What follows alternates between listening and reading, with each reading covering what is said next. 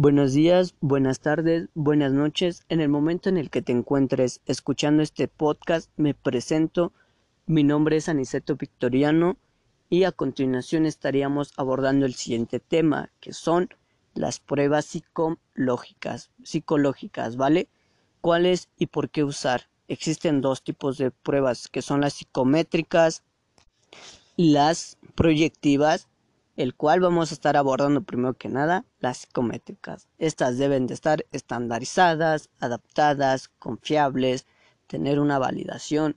Pero a todos estos términos a qué nos referimos? Pues bien, para poder estandarizar una prueba se tiene que elaborar o hacer una amplia investigación en la cual se recopila datos, se le aplica a una población en específica, con una edad en específica, con una cultura en específica, con un rasgo en específico y con un objetivo en común sobre las pruebas. Bien, ¿por qué no aplicar entonces una prueba proyectiva? Pues bien, les explico, estas en la gran mayoría de ellas pues no tienen este proceso de estandarización, por lo cual no son confiables. El confiable nos referimos a que no tienen un menor número de errores, es decir, que pueden tener muchos sesgos, no tienen una validación, esto es, no miden lo que tienen que medir, es decir, a todas las a todo lo contrario que una prueba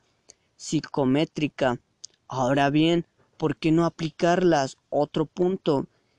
En el código ético establece que si una prueba no está unificada, no está tan estandarizada, no tiene unificación nuevamente, tiene confiabilidad y validez, esta no puede ser aplicada, pues esta no tiene un fundamento científico como lo establece en el código ético.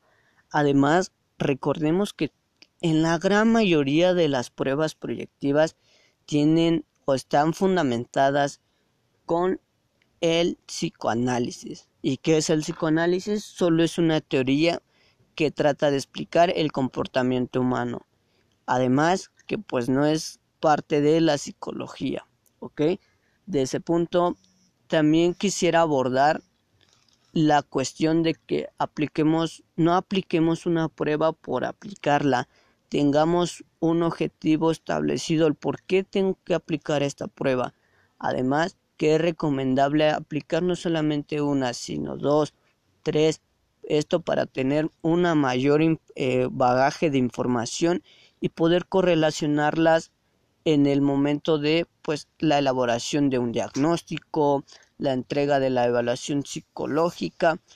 Punto importante, esto de aplicar pruebas no es un juego tampoco, no debemos de estar en el trabajo por tener eh, cobrar dinero, aplicar las pruebas, no, eso tampoco es ético, pues en el código ético eso no lo establece, no hay que aplicar una prueba nada más por aplicarla, tampoco aplicársela a un paciente que no lo requiere. Eh, bueno, a continuación estaría mi compañera abordando pues la siguiente sesión y bueno, que tengan o que sigan teniendo una excelente tarde. Hasta luego.